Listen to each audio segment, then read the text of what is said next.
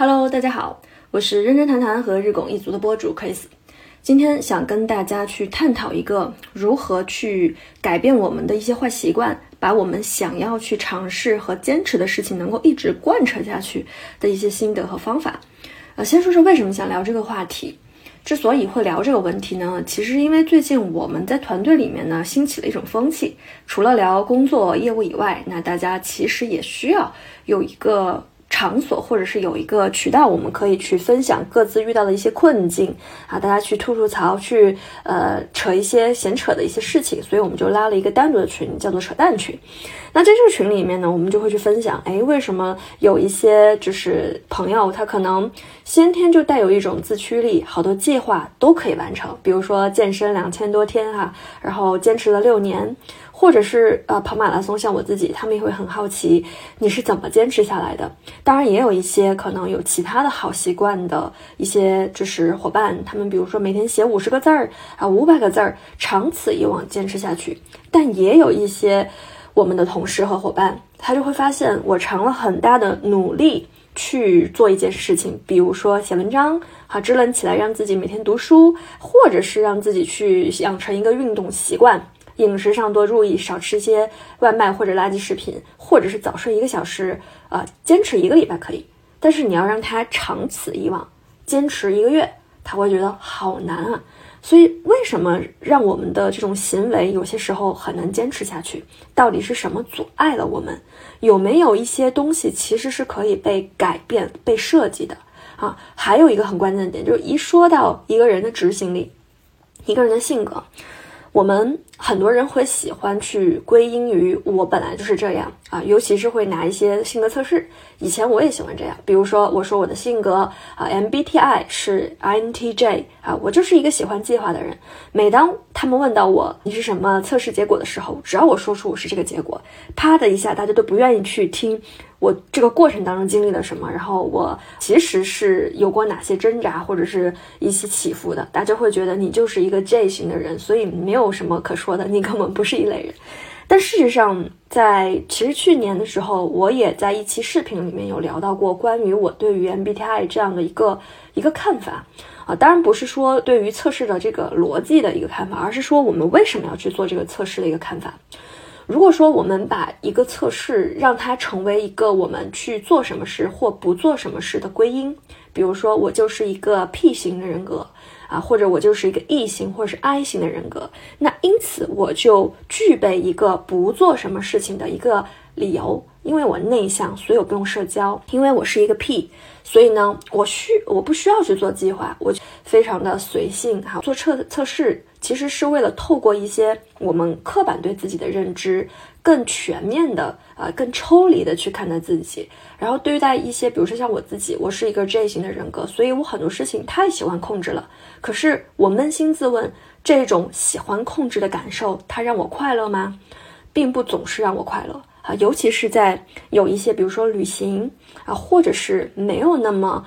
致命紧急的一些事情，我可以小范围的允许它有一些突发的外来的一些事情发生的时候，啊，如果我总是在计划，总是在控制，我会觉得非常的消耗，非常的累，而且也失去了很多的乐趣。所以，如果你会觉得说你身上的有一些东西你不是那么的喜欢，比如说 P 型人格会觉得我太随意了，我走到哪就是哪，明明我可能要出去买豆浆的，结果被人掺和着，我可能就出去吃馄饨了，完全就是。走一走一步，然后就被拉到别的地方去了。哦，但如果这个事情它困扰你了，或者是你可能希望自己在这个范围内有一些变化的话，那我会觉得说，我们做性格测试不是让自己去归因，而是帮助我们更好的可以了解自己。我既然是一个 J，那我要做的事情就是适度放松，允许自己可以在适当的范围内去失控，去放手啊。如果说我的性格是一个 P。那我就要在一些方式和方法上下一些功夫，怎么样去设计我的行为，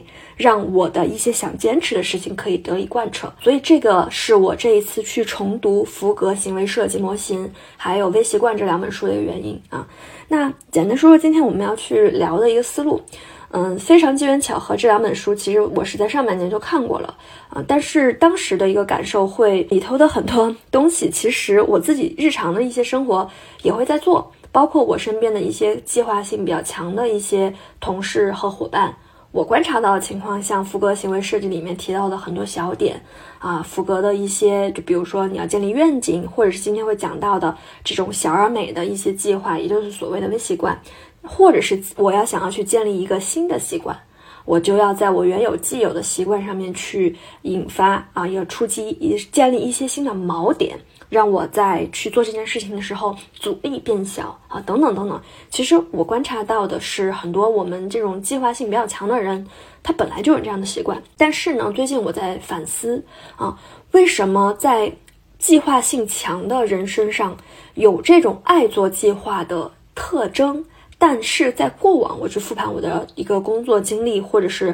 我个人成长这个板块，也并没有说把我自己真的想做的事情贯彻的那么好。好，这个是我去复盘读这个书的一个原因。而对于那些性格可能偏 P 型人格，也就是不太爱做计划。比较随性，走到哪儿是哪儿的人，那我觉得这本书可能就更适合了。所以基于此呢，我就想重新去把这本书梳理一下，也复盘一下我自己在行为设计，包括再去制定一些新的一些习惯上面的一些得失啊，然后分享给大家。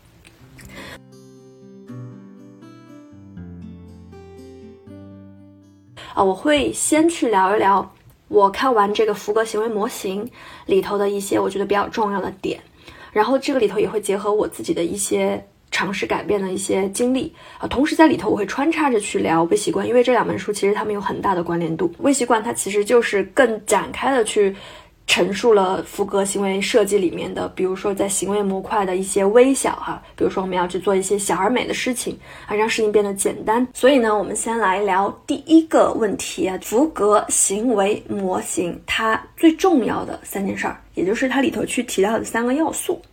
我们想要去建立一个新的习惯，比如说早起。比如说多喝热水，比如说晚上不刷手机，都可以理解为这就是我们想要让自己变好，想让让自己去更进一步的靠近想要的生活，想要建立的习惯啊。那么我们想要去做成这些习惯的话，可能一定要去关注的三个点啊。第一个是动机，所谓的动机就是你的。底层缘由，你为什么想要去做这个事情啊？那我个人去感受，包括书里面作者也有去提到，动机这一件事情，它其实是蛮不可靠的，而且很容易变。这种动机有的时候它会非常的感性，下班回家随便吃一些外卖，然后就无限度的刷手机，这个习惯不好。你应该下班回家之后啊，洗洗澡，看看书，整理一下自己，收拾收拾屋子，早点睡觉。睡觉之前丢开手机，做做冥想，放松一下神经。你每当看到周围有那些你很向往的一些人，他们在这样的一种生活状态的时候，你会觉得你产生了一种动力。我明天就要改变，我要像他们一样啊！尤其是有一些可能女生哈，她希望自己可以变瘦、变美、变漂亮。看到那些漂亮的小姐姐们通过自己的努力哈，做成的一些变化的图片、视频，她会觉得非常的。有动力啊，或者怎么样？但是第二天可能这个事情渐渐淡忘，那个视觉的冲击刺激，啊变弱之后，你依然会在你原先的这种轨道里面啊。所以我会觉得说，嗯，不论是这种正向的动机，或者是那种负向动机，比如说你受到了伤害，你认为别人伤害到了你的自尊心，或者是你会觉得当前就是外界给到你的反馈，让你觉得说你没有安全感。或者是你想要极力的去向别人证明你自己可以，因为你觉得你被看不起，等等这些负面的一些冲动啊、情绪、情感产生的这些动机，它其实都不太持续啊。我记得我还在呃上半年。的博客里面也有跟大家讲过，比如说为什么我会觉得上了三十岁以后，你靠一些负面的情绪去支撑你尝试去长期做一些改变是很难持久的，很难让它成为持续的动力。其实就是在这里，可能短期它是挺有效的，但是它不持久。所以呢，这个是动机的一个问题。我觉得在我们去关注动机这件事情的时候，最为重要的一个点就是我们要接受所有人的动机都是一个有动机波动的这样的一个效应的。也就是说，我们可能在某一时刻因为某种原因，不论是内在的还是外在的，对某件事情有强烈的想要做成的这种意愿。但随着时间的推移，随着外界和内在的这种刺激的减弱，我们想要去做这件事情的动力会随着这个高峰波峰，然后不断的下降，最后跌入到波谷。我们先要接纳，所有人都是这样，动机就是这种属性，它就是不稳定，而且很难持续，并且通常容易变。好，我们要接纳这个东西啊，不是说那些。做成事情的人，他们这动机就有多么的不一样，或者是他们的动机能量就特别的强？我觉得并不是所有人的动机。其实，你如果想要去改变，或者是想要建立新习惯、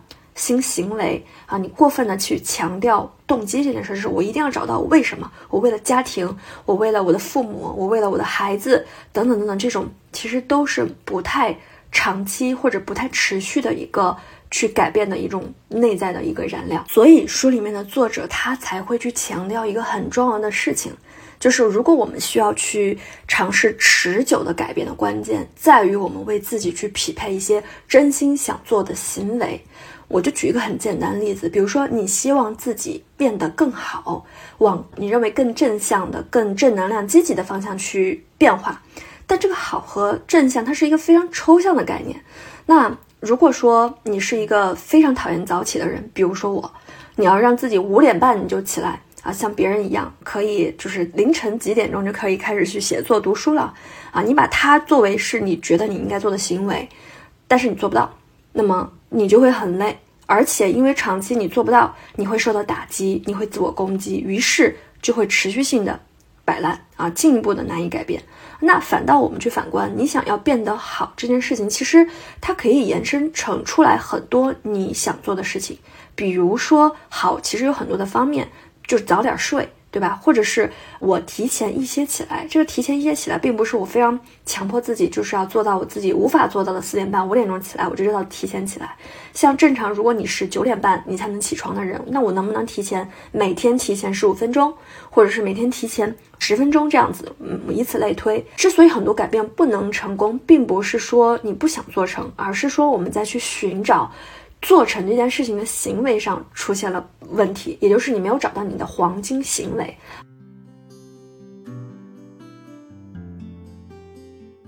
福格行为设计模型里面的第二个要素，我们要有一些能力，这个能力可以让我们想要去达成我们内在动力目标的这些行为，它变得非常简单啊，就像微习惯一样，随时随地可做。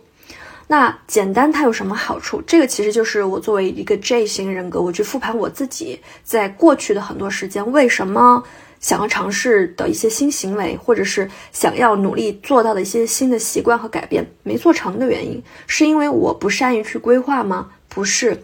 或者是是因为我不够自律吗？也不是。其实恰恰相反，我太善于规划，也比较强迫自己去自律，但是在过去的。几年时间里面，我会发现我几乎没有养成以往以外的一些新的习惯，或者是我想尝试的很多事情，我都半途而废了。那是为什么？其实我觉得，对于这型人格的话，我们要去反思的重点其实就是在这里。可跟 P 型的人格不一样啊，当然他们的维度跟我们是另外一个维度，其实这点对他们也很重要。那我先说，对于这型人格，我自己的感受就是，我在尝试去建立新习惯的时候，往往会高估自己的能力。也就是说，我忽略了一个叫做简单原则，随时随地可做。我原先，比如说，我想要去给自己制定我要写一个专栏的这个计划，我就会把这个事情呢制定的非常的宏伟。好，比如说我要一年啊写多少篇，一百篇，然后我要达到每个月多少多少篇，每一篇我要多少多少干货。于是，因为这个量提前被规划出来了，而且这个量我根本就不会考虑自己的实际时间、精力、能力啊，我就会觉得我就想要这样啊，可能我只能做到，比如说三分之一的这样的一个一个一个结果，但是我给自己额外强加了三分之二的任务。那因此，每当其实这个任务出来之后，我就有已经有压力了。这个压力，我每天会想，我明天还有这样的一件事情，睁开眼睛。第一个想到的东西，我今天要有这个任务要完成呢，我会觉得压力很大。它从一个我想要去做的事情，变成了一个我觉得我应该要去做的事情，于是它变得不简单了。甚至我去每天坐在电脑办公桌之前，打开电脑去进入到这个状态，都会变得无比的艰难。我内心会非常抗拒，因为我觉得这个任务太重了啊，完成了今天还有明天，我自己在过去尝试改变的时候忽略掉的一个东西啊，既没有注意在行为设计的时候注意到循序渐进，注意到先让任务变得简单，随时随地可做，也没有注意到像作者在里头也会提到的，就是没有给自己甜头。我做完了一个，还有下一个啊，让我自己就没有那种兴趣了，就会觉得一直循环往复啊，所以我觉得这个是我们这种。比较自律啊，或者是比较偏啊计划控的人，我们在去尝试建立新行为模型的时候，一定要注意的一个点，也是我自己呃反思总结下来的，我自己以前踩过的坑。那么书里的作者会去提到，就是简单，它其实是一个很有威力的事情，因为它是由人的天性决定的。这个其实我们待会儿要去聊到的微习惯也会说到，就是人跟人的大脑机制有关。我们是趋利避害的，我们是大脑是倾向省能量的啊。这个在最小阻力里头也去提到过，对吧？如果说一件事情它嗯怎么样容易做成，那我们更倾向于去走向一个怎么更容易的这样的一个嗯方向去。所以我们是没有办法长期坚持自己非常排斥、非常痛苦的这个事情的。啊，所以这也是为什么我对过去几年吧，不论是在工作方面，还是我自己个人兴趣的探索方面，都没有特别大突破的原因，因为我给我自己的目标制定的太宏伟了。另外，书里面作者还提到一个点，我觉得也是我在最近面试了很多候选人，我的一个感受，很多想转型的朋友，不论是现在在职的一些，可能对自己所在的行业比较悲观啊，觉得嗯没有前景。啊，他会想要更嗯往一些行业上面有时代红利的一些方向去走，比如说我们现在做的这些事情，还有一些可能就是一直作为全职妈妈呀，或者是很久没有踏入到社会呀这样的一些朋友，他可能希望给自己的一个机会，再去尝试做一些事情的，等等等等，反正是各式各类的人都有。那我会发现有一个群体，他们的特点和共性特别的鲜明，这个群体的人就是。他始终会把他的能力和能量放在在原地消耗自己这件事情上，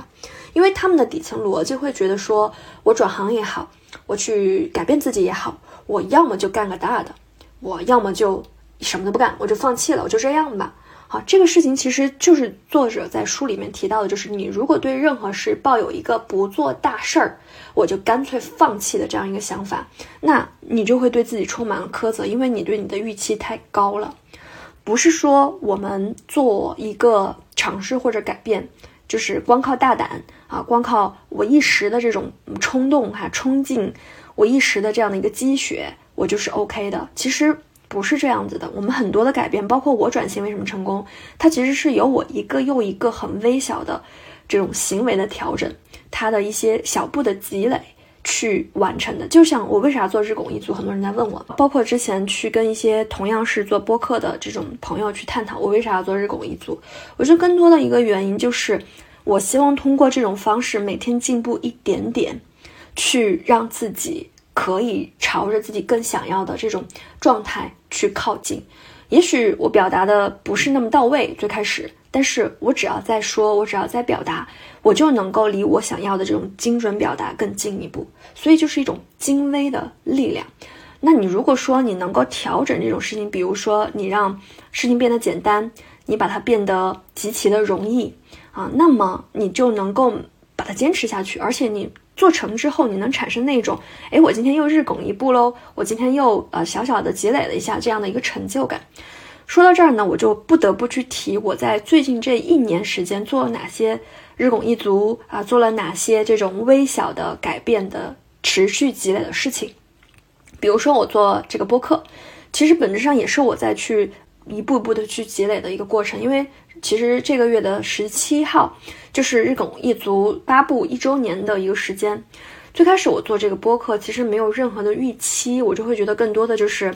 我的一个观察记录的一个地方。那当然，如果说能够结识到志同道合的一些朋友啊、听友啊，我觉得就是非常嗯幸运的事情。但没想到短短一年的时间，就有两万多的听友们跟日拱一卒相遇，所以我觉得也非常的感恩。但在这个过程当中，我会发现。我看的书以及我横向的这种阅读能力，它得到了提升。因为我以前是看书很慢的那种人，我很容易分神，我的注意力不是特别集中。但是通过这一年的时间，我自己一方面是我讲的每一个板块都是我真的感兴趣的东西啊，不论是我要想解决自己的课题，还是我可能很关注的一些话题，那么我都会。抽时间先去研究和了解这方面有意思的一些书籍、电影或者是纪录片，然后呢，我再用自己的理解结合我自己的经历和经验，再把它去分享出来。啊，这个过程本身就让我自己有感受到我的理解能力、表达能力以及我阅读的这个速度哈，都有得到提升。它不是一个突变，而是一个量变到质变一个缓慢的过程。但是这个过程本身，它就会让我觉得极其具有一种。成就感和获得感，我会觉得很踏实，而且我不会像过去一样，就是希望说前一天镜头里头那一个张嘴就是说不利索的这个自己，能够在很快速度变成一个张口就来、句句精准这样的一个状态。我觉得这是不可能的。以前我会有这样的幻想，但现在我会觉得说，每天的进步，每次的不一样，它会让我觉得更有信心，更加踏实。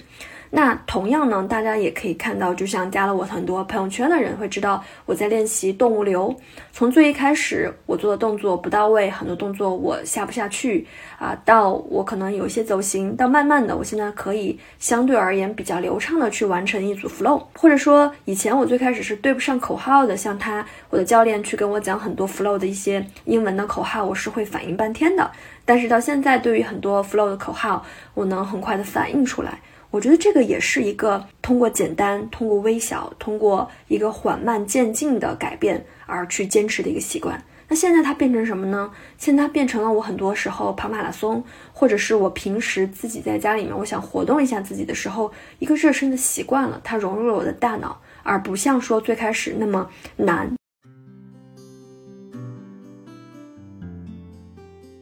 今年年初的时候，我还。完全不会这个运动项目。我当时有在小红书上面看到一个玩这个动物流玩的很溜的一个女生，然后她是在。户外她自己的店的门口去打的这样的一套 flow，所有的动作我都不会。我当时的感觉就是好难啊，但是好好看呢，我好想学。但我没有想到说，我可能接触就一两个月、两三个月的时间，这些动作我就可以去完成它了，一个非常有意思以及能让人感受到成长和变化的过程。但是事实上，它的这个我我能够完成这些动作的一个前提，我每个礼拜去上一次课，我们每次课就学习两到三个新动作，然后再把之前的动作不断的复习，就仅此而已。所以这个其实也是一个把目标拆分，然后通过不断的小的尝试和改变改变去完成的事情。包括我现在在练习的这个吉他，我每天可能只练二十分钟啊，每次学一个新的技巧，但是它能够让我感受到持续的在进步，在变化。所以对于这型人格的话，我会觉得说，我们可以适当的降低一些难度，不要给自己过大的压力，然后把事情拆得更简单一些。更好上手一些，就每天可能比上一次多一点点就好了。其实这个也是我们在学习新东西最好的一种状态。完全驾驭你会觉得没劲，太过难你会觉得你玩不进去，你会觉得没有链接或者是没有正向反馈。刚好就是比上一次多，可能百分之二十、百分之二十五的样子的一些新东西，你就会觉得说，哎，这个事情还蛮有意思的。福格行为模型它里头提到的让行为变简单啊，这一个要素里头，对于 P 型人格，我觉得很有借鉴的一个思路是什么呢？它这里有提到一个，就是解决你想做但是未做的事情的一个很好的提问解决法，提出探索性的问题。什么叫探索性的问题？落脚到。一个具体的东西，一个具体的因素，或者是一个具体的事情或人。那比如说，我可能想要去坚持运动，但是我做不到。那我们就要去提出探索性的问题，就是是什么让你难以做到每天运动三十分钟？一旦你回到落脚到是什么之后，你就会去重点找那些阻碍你做成的因素。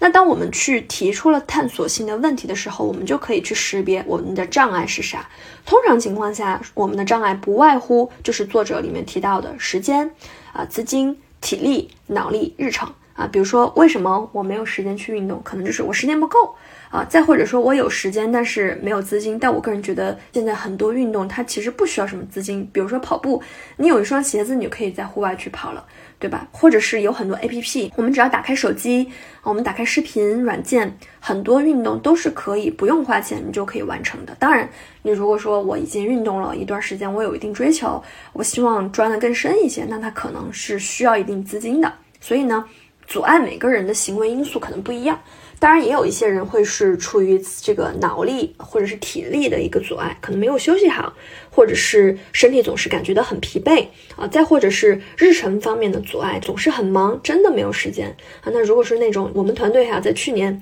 有一个常年空中飞人的姐姐，决定辞掉她很好很好的一个工作，加入到我们。啊，根本的原因其实不在乎说是我们的这种工作，它的天花板更高，还有更多的可能性。我觉得最打动他的点，因为打动人每个人的点不一样，但是我觉得打动他的点就是我们的工作不用那么高频的出差。对于他来讲，可能三百六十五天有三百天不在飞机就在火车上，让他时刻处于很颠簸的一种状态。那这种状态，他很多想做的事情，然后想去陪伴家人的这些东西都无法完成，啊，所以成为了他的一个障碍了。哪怕说企业。他很热爱公司，也很好，也很体面，但他还是最终选择了放弃啊。那一年之后，我也复盘去问他，我说：“你对于当初的这个抉择，你现在怎么看？”那他又回答我说：“我真的是太后悔没有早点加入我们啊！因为现在的工作模式就是，他不再会是像以前一样按照别人的一个生产日期啊去出差啊，去一直在路上。他现在会有更多的时间，可能在家也可以办公，然后去到咖啡馆、去到公司都是可以办公的。那他有更多的时间去完成他想要做的事情，比如说瑜伽、普拉提这样这些，他真的很想去探索身心的这样的一些事儿。”那我们回到这个解决问题的这个环啊，就是说，当我们提出了是什么让一个行为难以做到之后，接下来提到一个我觉得比较识别我们哪一个是薄弱环节的一个很好的解决问法。那这个问法就是，我该怎么样才能够让这件事情变得更容易？啊，因为我们通过第一个问题，我应该怎么做才能够让我要想坚持运动这件事情变得容易执行一些呢？那如果是时间的问题，那我们就可以去拆我们现在我每一天的时间是怎么去安排的？我有哪些时间我是可以挤出来去动一动的？我跟大家讲一个非常好玩的事情，我以前在鹅厂做产品的时候，有的时候比较忙，没有时间去健身。大家知道我会在什么时间点去做一些极限运动吗？比如说上厕所啊，你可以尝试用深蹲的一些方法去练习。当然，这个大家可以脑补画面哈。这种的话，其实也是我们可以去做的一个尝试。而且我特别喜欢在上厕所的时候运动眼睛啊，让眼球去上下左右去这样的动啊。因为你其他的时间很难，大部分的时间都是对着电脑。但你在那个时间节点，你就。可以去做这个事情，它是我的一个很小的一个坚持了很长时间的一个微习惯。识别薄弱能力环节的这种问法，可以帮我们进一步去找到解决方案、解决方法。那同时呢，就是我们当我们知道可能哪些问题阻碍了我们，哪些问题是可以。通过解决它，然后我们能坚持我们的行为之后，那我们就要尝试下一步了，就是让它变为现实。他提到有两个点，我觉得对于我现在有的时候不想跑马拉松的时候，我觉得非常的有用。第一个，我们如果希望一个行为哈，它能变得很简单、很微小啊，你随手都可以做，然后从而把它养成习惯，一定要注意两件事情，一个就是入门步骤，一个就是缩小规模。那所谓的入门步骤。你要随时让他看到，或者是你让自己进入去做这件事情的门槛变低。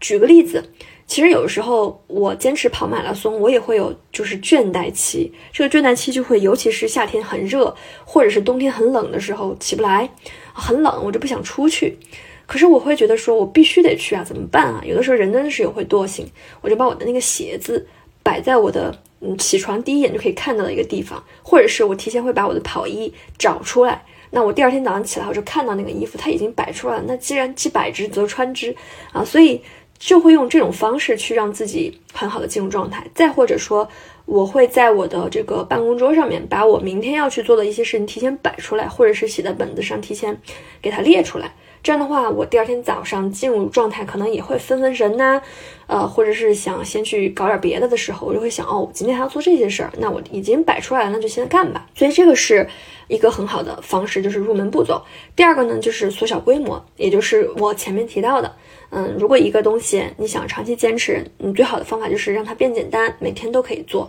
比如说，像我练马拉松的时候，就会有明显的感觉哈。如果你是一个小白，你希望你自己在半年内可以去跑一个全程二十一公里的马拉松，你不是那种每次把自己累得半死，哈，我非要先去试试我的底线啊，我这次能不能跑个二十公里，能不能跑个十五公里？你这样做只会把自己跑伤，而且你会非常抗拒跑步这件事情。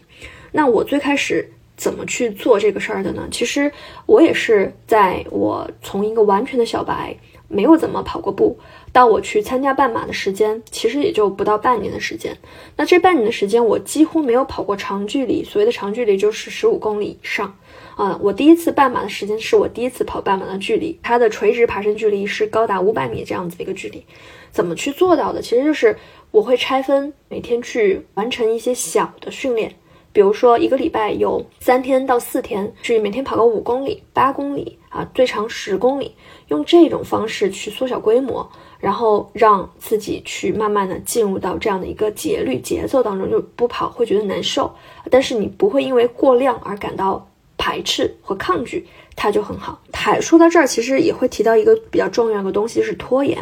有的时候明明一件事情呢，我们觉得自己应该做，但我们就迟迟不做。其实我觉得这个在我身上也会有，就是前几年我可能有一些在工作上想要去尝试的突破，然后呢刷了半天的素材，可是一直是没有行动啊。我觉得放到我们这种践型人格的身上，其实就是你给自己的难度定的太大了啊，因为我们对待困难的这个感知程度和困难的实际程度，它是一样重要的。就像我自己之前一样，就我非要让自己去写一个一百篇的专栏，我觉得这个目标定出来的那一瞬间，我已经觉得压力山大了。虽然我还没有开始做这个事情啊，所以有的时候我们要降低自己对于这个困难的感知度。所以现在我的专栏就是我要保质保量的完成啊，至少多少多少篇啊，比如说三分之一的这个内容，那。我觉得这个事情对我来说是没有任何的压力的，我不会觉得特别的难，或者说特别的有。于是，我对于困难的感知程度变低了。那因此，我去做这件事情的时候，我就不会太去拖延，因为我不抗拒。我每天做这个事儿，我都会觉得，嗯，它是我想去做的事儿。但反之，很多时候，因为我们对于这件事情定的目标过大，所以我们对于它的困难感知度很高。啊！但一旦你拖了一天，这件事情它并没有消失，它会在你的大脑的运行后台里面，让你一直惦记着它，让你会觉得，我今天好像我这个事情还没有做，然后我拖了一天了，我拖了一周了，啊，我拖了一个月了。然后你会觉得越来越难，步履维艰，其实就是这个样子。所以最简单的方法就是今日事今日毕，因为它没有那么难啊，它只是一个微小的任务，我完成它，OK。我今天给自己插上一个小旗子，表扬自己一下，明天继续信心满满、状态好好的去下一个步骤应该去做的事情，我觉得这很好。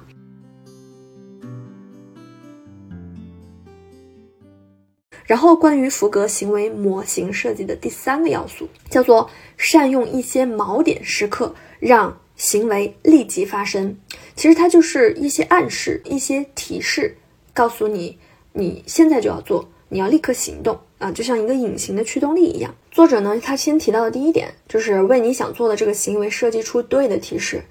我个人感受哈，就是我们要有一些行为锚点，比如说我看到什么的时候我就怎样，或者是当我完成什么的时候我就做什么。这个锚点的设计不要太强调于去反人性。啊，所谓的反人性，它跨度不能太大。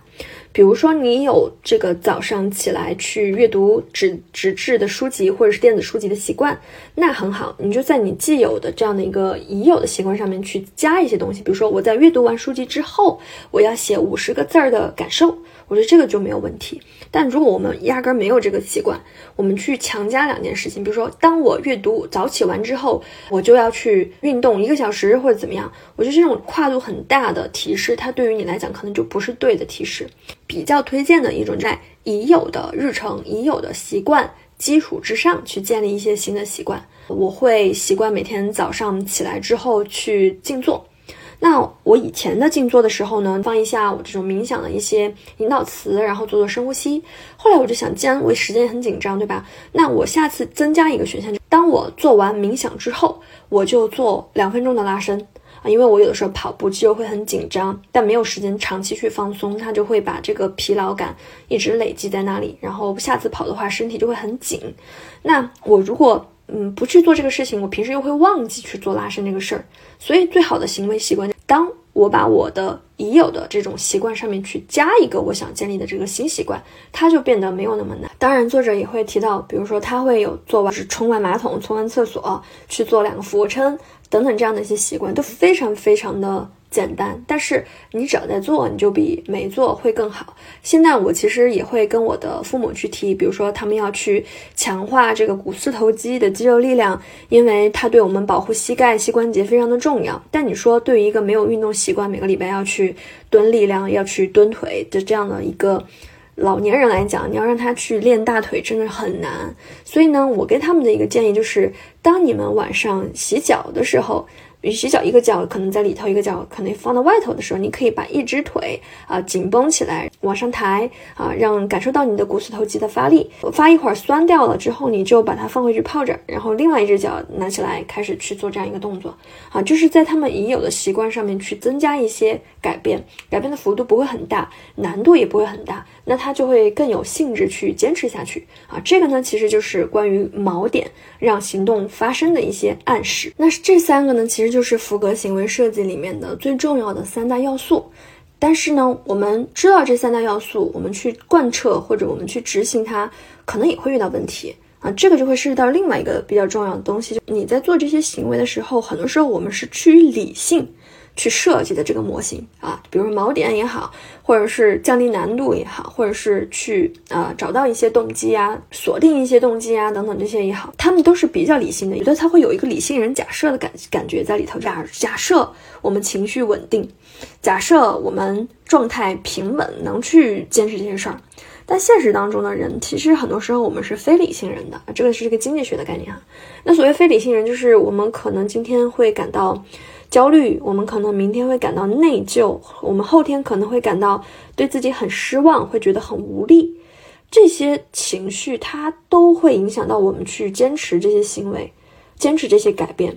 它会影响到我们去把行为固化成为习惯的一个执行贯彻程度。所以呢，这个东西就是我觉得也是融会贯通的一个东西。就是你在讲，我们现在聊的是怎么样去改变，怎么样去创造好习惯。但我其实之前也跟大家去聊到过一些高能量的姿势，啊，怎么样去造好运，对吧？怎么样去结识，比如说好的机会啊。当时去聊这东西的时候，其实也没有去看这个书，而更多的从自己实际的经历里头去悟出来的。如果你想要去变好，其实最重要的事情是你自己先跟你自己和解，你去关注你的感受，你去让自己时刻时时刻刻有感受好的这样的一个能力，这个通道要打开。啊，你就要自己在一个很积极、很正面的这个情绪里头去，这样的话，它其实才能够让你持续的处在一个我可以、我能做到，就是不断的去刺激你自己的一个多巴胺。否则的话，它就会变成另外一种模式，就是我怀疑自己，或者是我否定、我攻击自己。啊，因此作者再去提到我们怎么样去创造一些积极情绪哈，这个可能待会儿我去讲那个微习惯的时候，我会讲的更多一点哈。创造积极情绪有两种嘛。第一种呢，就是在行为未发生之前啊，我们如何让自己的这个跟自己的情绪更好的相处，对吧？就是当我们的一些愤怒啊，或者是一些不良情绪出来之后，不是被它带走呢？你还是可以去识别到它，并不为之做出反应。你能意识到你是你，你情绪是你情绪，你情绪不等于你自己啊，这个其实是很重要的点。还有一个呢，当行为发生之后，我们也要刻意的去做一些仪式化的东西。去创造一些积极情绪的东西，比如说庆祝。这个的话，我以前是不太会做的啊。但是我最近这几年，因为跟我合伙人啊接触比较多，在他身上也学到很多东西，就会发现，我以前会觉得说，我自己学会了一个东西，我就要学下一个东西，完成一个任务，我就要完成下一个任务，我不会去鼓励，或者是我不会去表扬我自己。我我的家人也不太会表扬我自己，因为他们不太会表达，所以一直会让我觉得，就是我要不停不停的奔跑。我也不知道为了到哪里去，但是我就是觉得我要不停的奔跑。后来呢，我会发现，他的一个成长环境就是他做成哪怕很小的一件事情，家人就会给他支持和鼓励和表扬啊，这种事情会给他很大的激励，让他很有自信。同时，自己的感受也会很好。下次你做的时候，你也会觉得我就是很厉害，我就是很有进步。所以，我就从去年开始，当自己做成一些改变的时候，或者是一些小小的这个尝试习惯，进一步的这种嗯往正向的方向走的时候，我就会给自己一个表扬。哎，我真棒，我真厉害，我又做成了一个这个，或者是给自己一些。这种，比如说声音啊，或者是动作呀，这样的一个有这种效果的哈，一些庆祝方式。但是这个庆祝方式每个人不一样啊，有些人可能就比个 V 哈，比个耶，我做成了；或有些人可能就其他的一些个人表达吧。我觉得形式不重要，当然你也可以去吃顿好的，或者是基于你做成这个事情本身哈，去做一些仪式感的事情。我现在非常善于去表扬我自己，它会让你的思维都会发生变化，从半杯水变成了一个更积极的视角。这个是什么意思呢？就以前呢，我看到一个半杯水的时候，我的心态就会觉得啊，完了，就只剩半杯水了。但是积极心态的人会看到这杯半杯水的时候，他就会想，正好，还有半杯水啊。这个其实就是一个视角和你的心态的问题。所以现在当我去做成一些东西，哪怕是很小的一件事儿。比如说我今天爬格子，我坚持下来了，我都会觉得哇，你可真棒啊！这么忙你还有时间去爬一下格子，或者说，嗯，你的手这么痛哈，你还能够坚持去做下来，你可是真厉害，真了不起，就会给自己那么多的一些仪式化的这种即时性的一些庆祝或者是鼓励。那我自己做起来，哪怕不是别人给我的这种鼓励哈，我也会觉得很带劲儿啊，很能坚持。我在去看福格啊行为设计模型的时候，我自己的一些。感受，当然它里头还有很多细节的地方，包括说一些他的一些建议你去采取的一些微小行动的方式啊，或者一些小小的指南 tips 啊这样的，可能大家感兴趣可以自己去看啊，每个人感受不一样。那我觉得比较重要的这三个点吧，一个是三个因要素，要素之间的一些关系啊，或者是那种提问的方式，解决问题的这种薄弱环节的方式等等，以及锚点这些东西，我会觉得非常的重要啊，所以我会把它拎出来。因为我看完这本书之后，我会觉得说它跟那个微习惯非常像，或者说微习惯就是它有一个姊妹篇的感觉，所以呢，我就又把微习惯翻出来又看了一遍。所以接下来呢，我可能会结合看微习惯的一个过程呢，再跟大家去聊一聊啊，我们怎么做改变啊，以及我们怎么样把福格行为设计里面的这些微小的行为执行下去。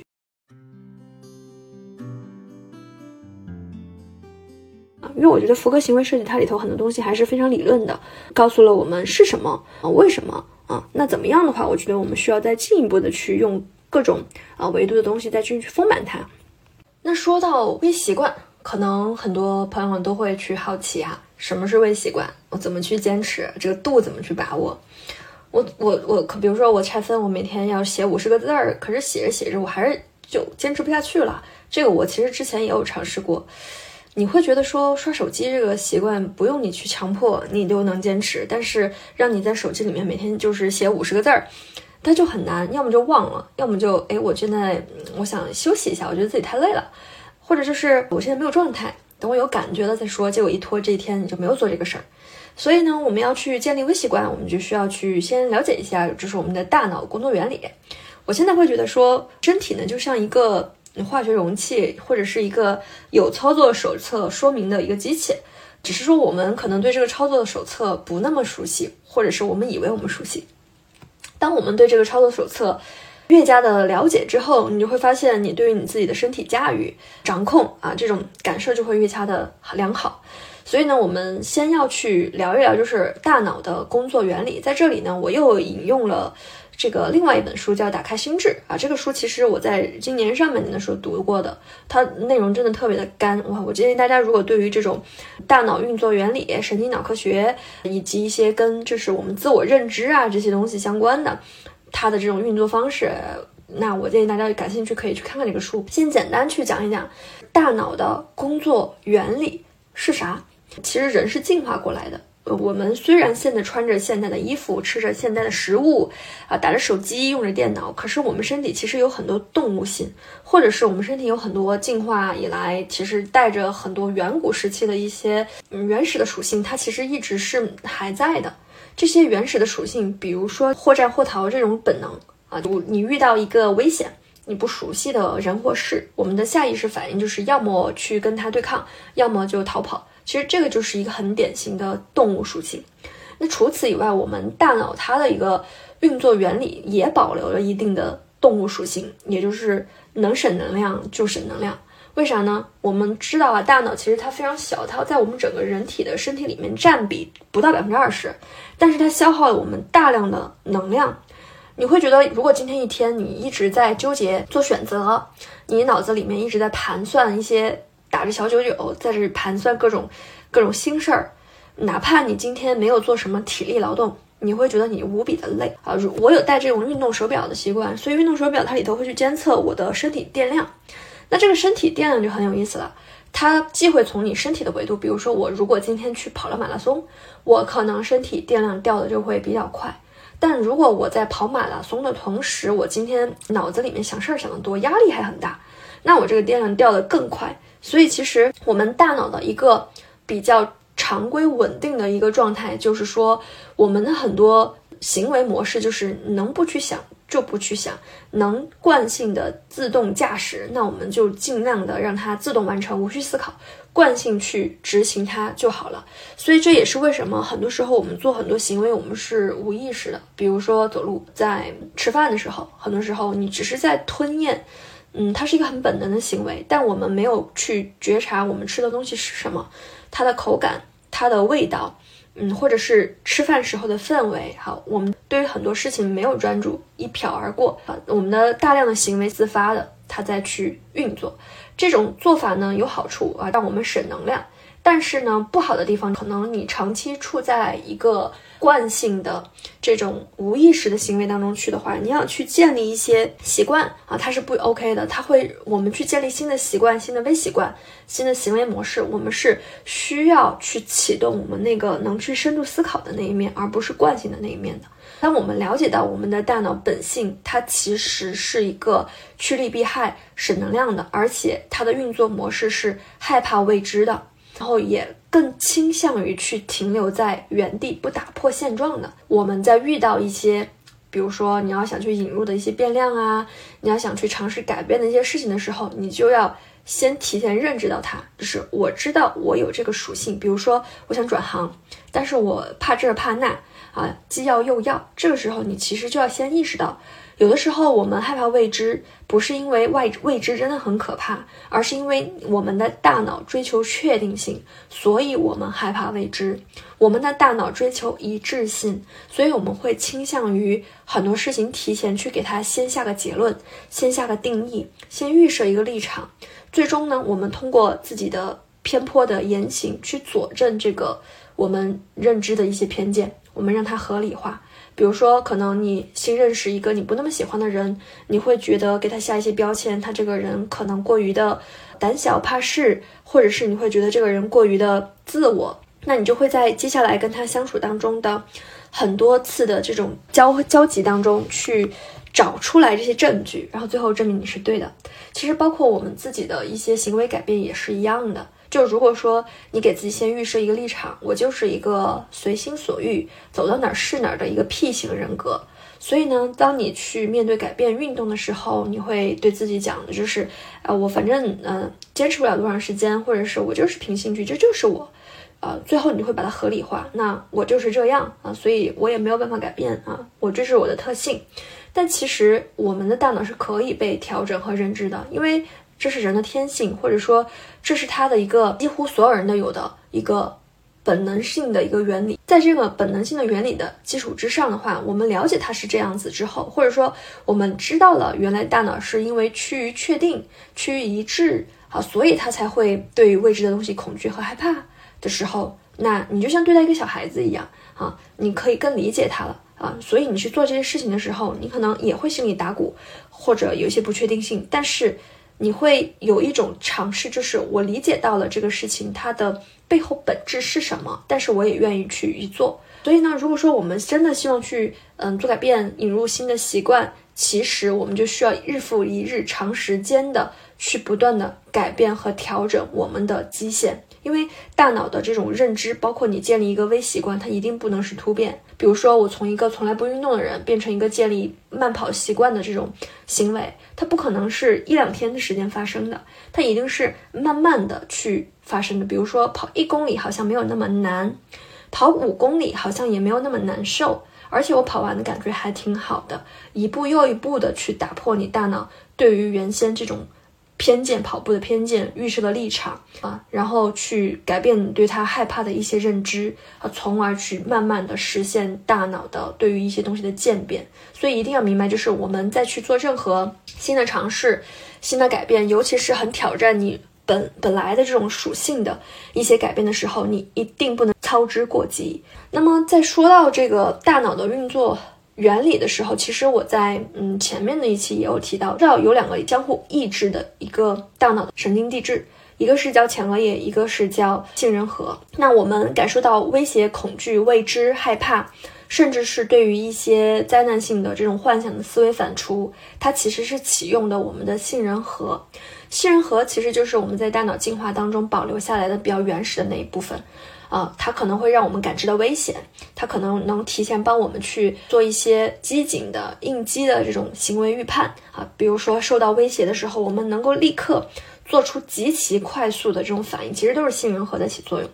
但是呢，啊，它过于活跃的话，它可能就会让我们持续在一种低密度、持续性、弥散性的这种恐惧里面，就是总是患得患失，然后由一个联联想到一万个灾难性的结果，然后产生很多的内耗跟恐惧啊。其实这种很消耗我们，所以呢，我们要明白跟它相互抑制的一个神经递质呢，就叫做前额叶皮质啊，它就是我们大脑脑门的那一部分。啊，我在读很多的书的作者里面都有提到，这是前额叶，也就是我们大脑脑门那一块儿，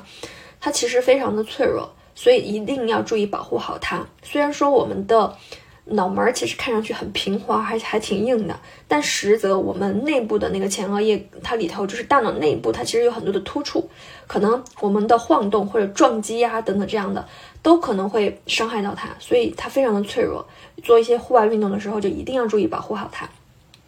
前额叶皮质在去做的事情，就是负责去思考、决策、推理，啊，做一些很深度的一些东西啊。当它被激活的时候，其实我们那种啊恐惧啊、患得患失啊，或者是那种焦虑的这种情绪啊，就会被削弱，因为他们两个是一个抑制的关系。所以，如果说我们再去做改变，或者是你对于你当前的这种状态不是那么的满意的时候呢，我们要去意识到的两个点：第一，不能超速过急，大脑是适应不了的，我们要慢。对吧？缓慢的让它去接触，让它去渐进，意识到它是一个特别喜欢确定的、特别害怕改变的家伙。那我们要做的事情，引入变量，啊，多出去认识一些新的人，或者多处尝试一些自己原先不会做的一些经历，让你的行为模式里面不断的有新的东西进入。当然，这个不要太过于经常，就根据自己的接受程度。我提到的引入变量这种方式，慢慢的。去创造一些不一样的体验或者感受或者是信息，然后去让自己可以不断的进入到这种去思考、抽象的理解、推理这样的一个状态。它被激活，那我们那种对于恐惧啊或者灾难性幻想啊、焦虑啊的那一部分就可以得到一定程度的一个抑制。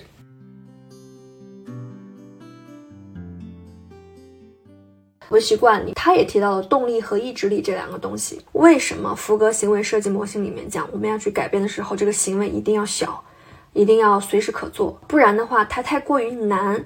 我们的大脑就会天然的抗拒。我以前犯的错误，我始终给自己找造成了很大的这个压力，我在违背大脑的一些运作模式，而不是按照正确的操作指南再去使用它。那同时呢，微习惯里面有提到第二个比较重要的东西，动力和意志力，然后跟福格行为模型模型里头说到的是一样的，就是很多人会非常的强化你要去找到你的动力，你要找到你持久的动力，但事实上这个东西其实它是以人的感受为基础的，所以因为它是以人的感受为基础，它很容易受到内外部影响的变化，所以它不稳定，它会有一个热情递减的法则。就是一个东西，你做着做着，你会觉得没有那么感兴趣，没有那么情绪高涨，甚至会觉得无聊啊。这些东西其实都是正常的，在福格行为设计模型里面，其实提到的也是一样的一个逻辑。所以呢，我们才需要去激发另外一个东西，就是你光靠动力这种东西是不够的，你需要去尝试激发你的意志力。那意志力它又是一个什么样的一个东西呢？我会觉得说，动力是感性的，它是情感层面的；意志力它是理性的。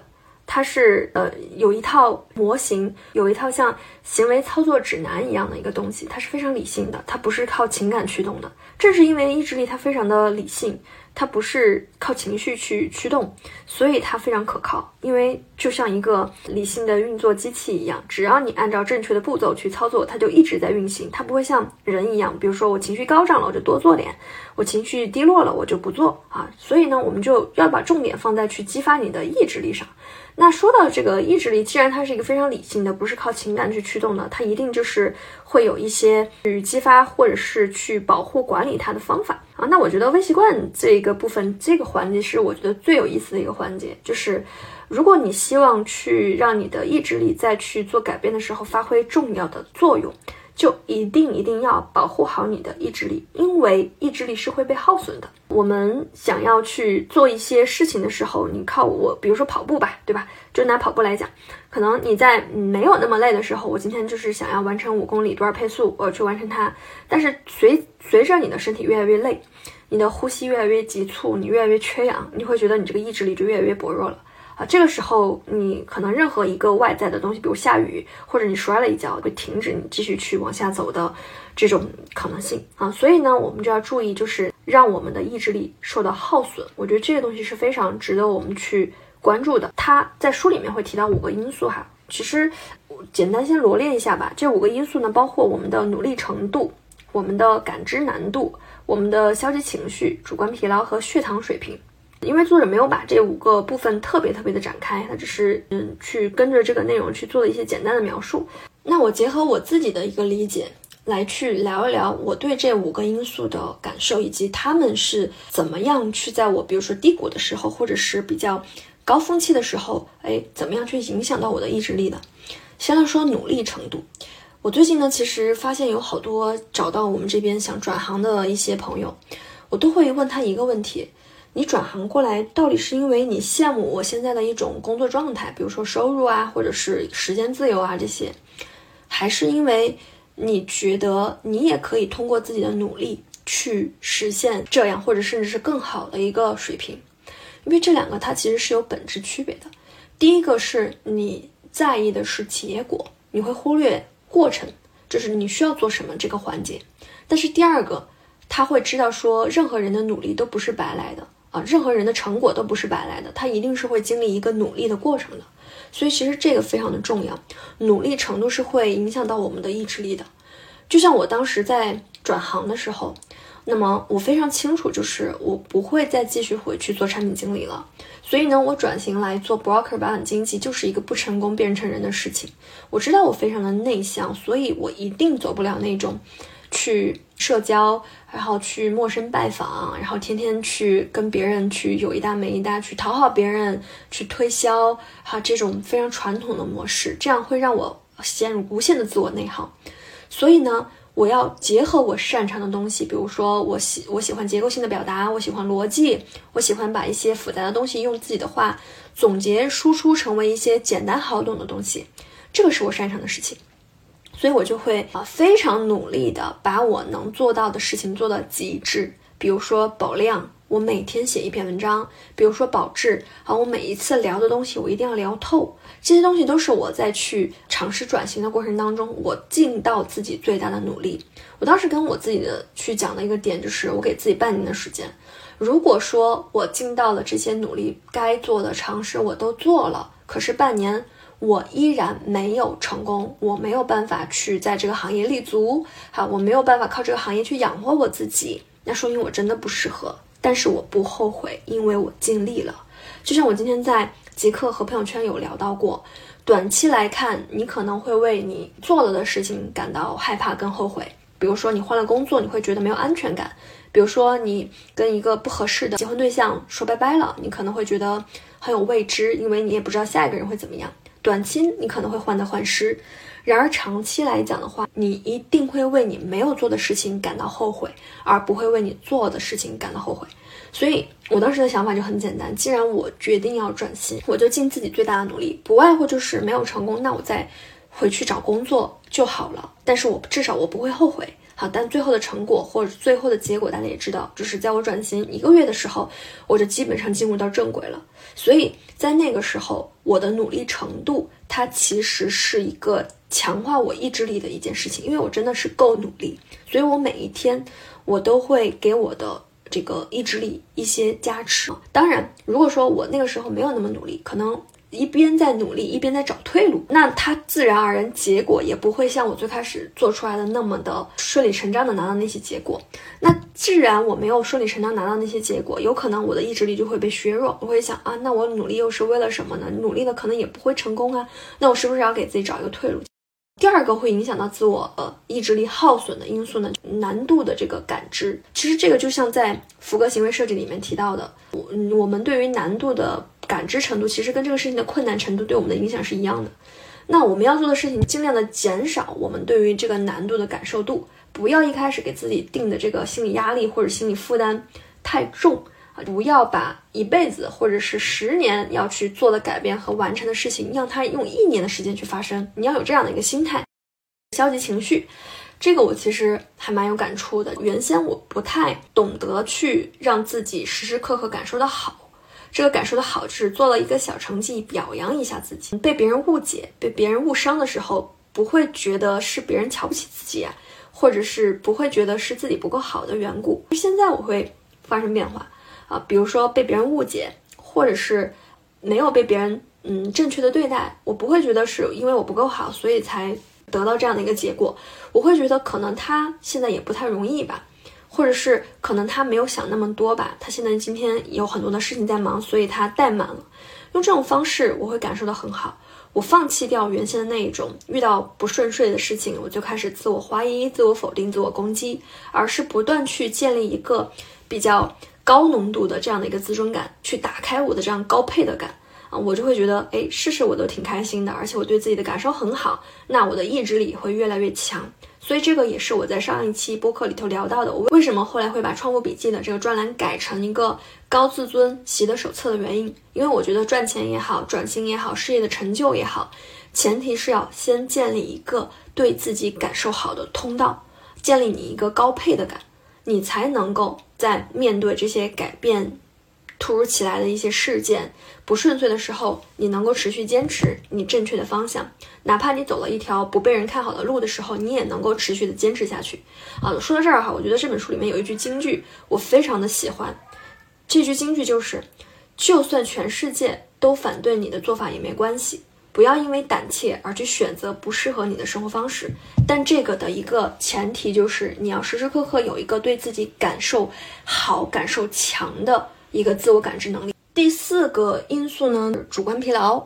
啊，这个其实我们聊到精力管理的一个部分。当一个人在疲劳的状态下，他第一是不会有同理心。第二是他学会的那些技能，他都不会使啊。说到这儿，又提到了，又想到了我之前再去聊那个《我就是你》啊那本去解决冲突的时候啊那本书里头就会讲到哈，我们很多非暴力沟通的方法道理我都懂，可是我就做不到呀。为什么？当你越疲劳的时候，你学到的这些东西你都不会应用。所以我们再去保护我们的意志力，想要去尝试去改变一些行为，建立微习惯，其实也是一样的。你要时时刻刻关注你的身心状态。如果说你的主观感受是非常的疲劳的话，那这个时候其实你是很难去坚持一些行为的。就不要逼自己，恨不得给自己强加很多的这种任务或者是目标。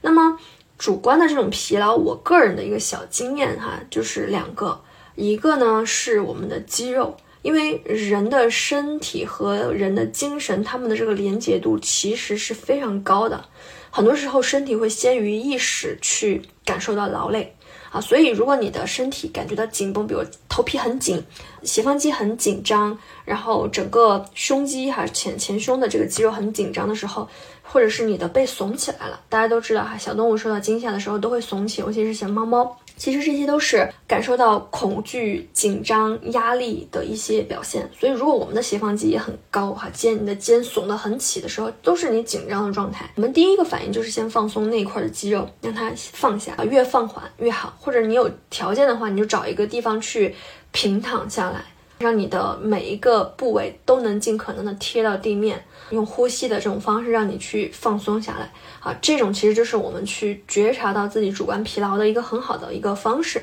那觉察这东西还不够哈，因为我其实最近在我团队去做内训的时候，我有跟大家去讲，我说我本质上其实还是一个挺卷的人，但是我现在看上去没那么卷。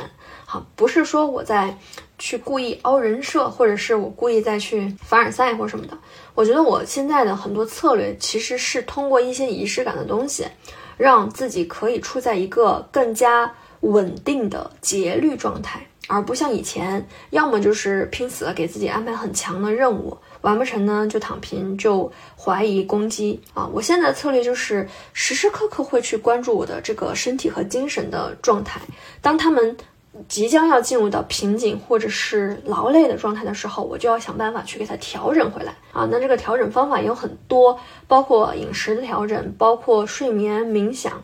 专注力的这些调整，所以我就不会出现一个状态的大起大落啊，基本上还是属于比较稳定的一个状态。那这种稳定，它就能够让你很好的去贯彻这些微习惯，因为我们知道，其实就是大力出奇迹，你做的足够多，你才能做得足够好。你如果坚持一个习惯，没几天你就放弃了，哪怕你再聪明，其实很难驾驭它，驾驭的很好。呃，这个是关于主观的这个疲劳。然后最后一个就是血糖的一个水平啊，这个部分呢，作者其实只是说，就是我们要关注到自己血液里头的这个葡萄糖的一个含量。如果说它的含量很低，你其实是会感到很疲劳、很疲惫的。比如说低血糖比较严重的时候，你是可能会晕倒的。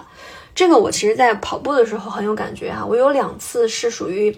跑的前半程状态很好，跑的后半程可能心率过高，或者是啊当时比较饿啊没有休息好，所以我会觉得非常非常的困，非常非常的饿，饥饿啊，所以其实那个都是我的血糖开始处于一个比较低的一个水平的一个提示啊，所以我们在平时的一个工作当中，或者是我们的一个平时的学习当中，你如果希望自己的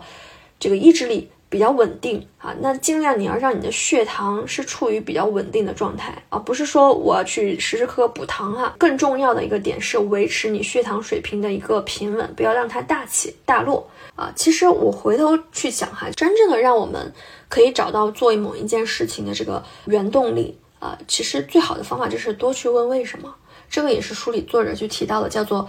寻找动力的源泉就是为什么转头。比如说，我想要变得富有，那你可以去问问为什么你有这样的想法？是因为大家都这样，还是你认为这样做了就符合大众审美？还是说你的原生家庭里头有一些东西是你缺失的，你很想去证明你自己？还是说你希望给你爱的人更好的生活？其实它一定是有答案的。当你把这个答案问得越明确，你的。动力，你激发你自己的那块的动力，它会更强。而你这个动力，它能够更加的可视化，其实它也可以有的时候去反作用于我们的意志力。那微习惯里面也有提到过，我们要关注精微啊微小它的力量。你每天可以实施一到四个小的不得了，然后呢小到不会失败，小到不会放弃的这个计划。上完厕所做两个俯卧撑，就是小的力量啊。弹奏啊，演奏技巧啊，加学习乐理，好这样的一些事情，一小步一小步的进步，每天进步一点点，每天多了解一点点，好，再加上我很想做这件事情的一个原动力，它可能才会去成为去实现这件事情的一个可能性。这个其实是关于微习惯哈，从理论的角度上来去讲。那还有一个逻辑，其实作者他提了一点，但没有特别展开哈。我自己看到这儿的时候比较有感触。跳出舒适圈和扩大舒适圈的一个概念，嗯，里头讲到了牛顿第一运动定律。当时我看到这个第一运动定律的时候，我就也想到了很多额外的点。我先说一下啊，这个牛顿第一运动定律是什么？第一条就是，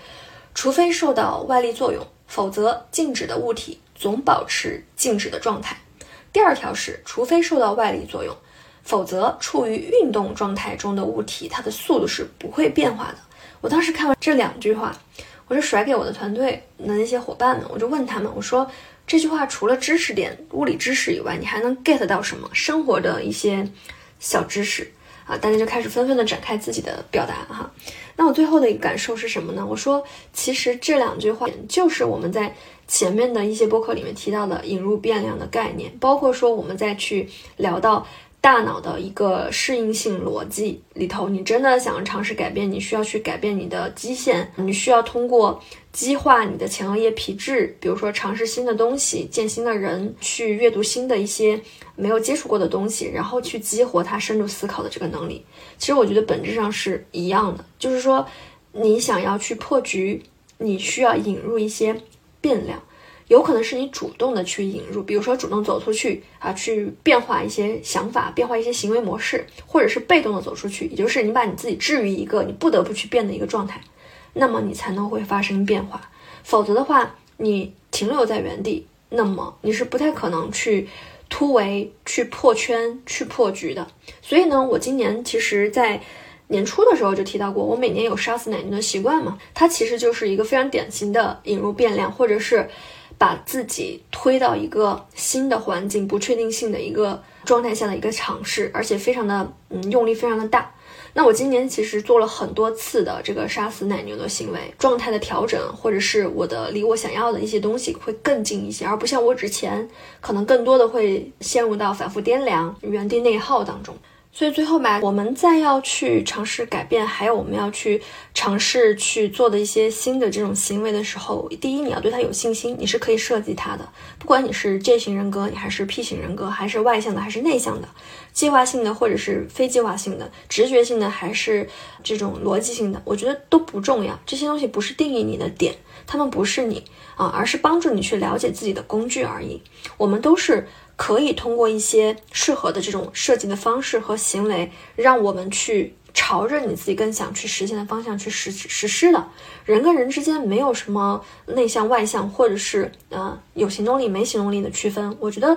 一个呃很简单的遇到事情权衡利弊、慎重的不作为的心态的这种类型，和我们遇到事情我们就是简单的去做吧，遇到问题解决问题这种类型。所以，其实你只需要知道说，不管是哪一种人，哪一种类型的人，哪一种问题，嗯都从根本上去解决它。一个问题可以衍生出来新的问题，总是有新的问题等着你去解决的。所以，just do it，就是去搅和搅和。然后用着一种开放的心态去面对一个臣服的心态，允许一切发生的心态去面对接下来要去应对的一些事情，然后对自己始终保有信心，不论在任何境地，你都能够具备让自己幸福快乐和对自己感受好的能力。我觉得这个才是最为重要的。然后最后用最近吧还是非常喜欢的那句话来作为结尾：人到最后，你不会为你做的事情感到后悔，你只会为那些你没有做的事情感到后悔。感到内疚，感到失望，那些让你遗憾的事情本身没有那么重要，而让你产生遗憾的那些原因才是最为重要的。以上呢就是我们日拱一族今天的播客，希望大家能够喜欢，或者是转发给你身边你觉得重要的朋友。在上一期播客我有提到过，说因为是我们日拱一族诞生一周年，所以我也想做一个简简有仪式感的一件事情啊。那如果说大家喜欢这一期播客，欢迎大家在这一期播客里面去留言，写一下大家对于日拱一族听了一年，或者是大家。就是自己的一个感受，或者是听后感等等都是可以的。那我会随机抽取一位听友，作为一个我们有缘结识的这个听友朋友，赠送你一本我在这个日拱一族的播客里面提到的一个书籍。但是书籍是什么，我们先暂时保一个秘密啊。我会随机去抽取，看嗯有缘分拿到哪一本书。当然，如果说你去购买了那个专栏。高自尊浓度手册啊，你在里面去留言评论你的读后感，那也可以，我也会在里面去筛选一位读友，然后呢赠送一本我们在日拱一族聊到的书籍啊，作为给大家的一个一周年和日拱一族一起成长的小礼物。好，那以上就是这期的播客，我们下期再见。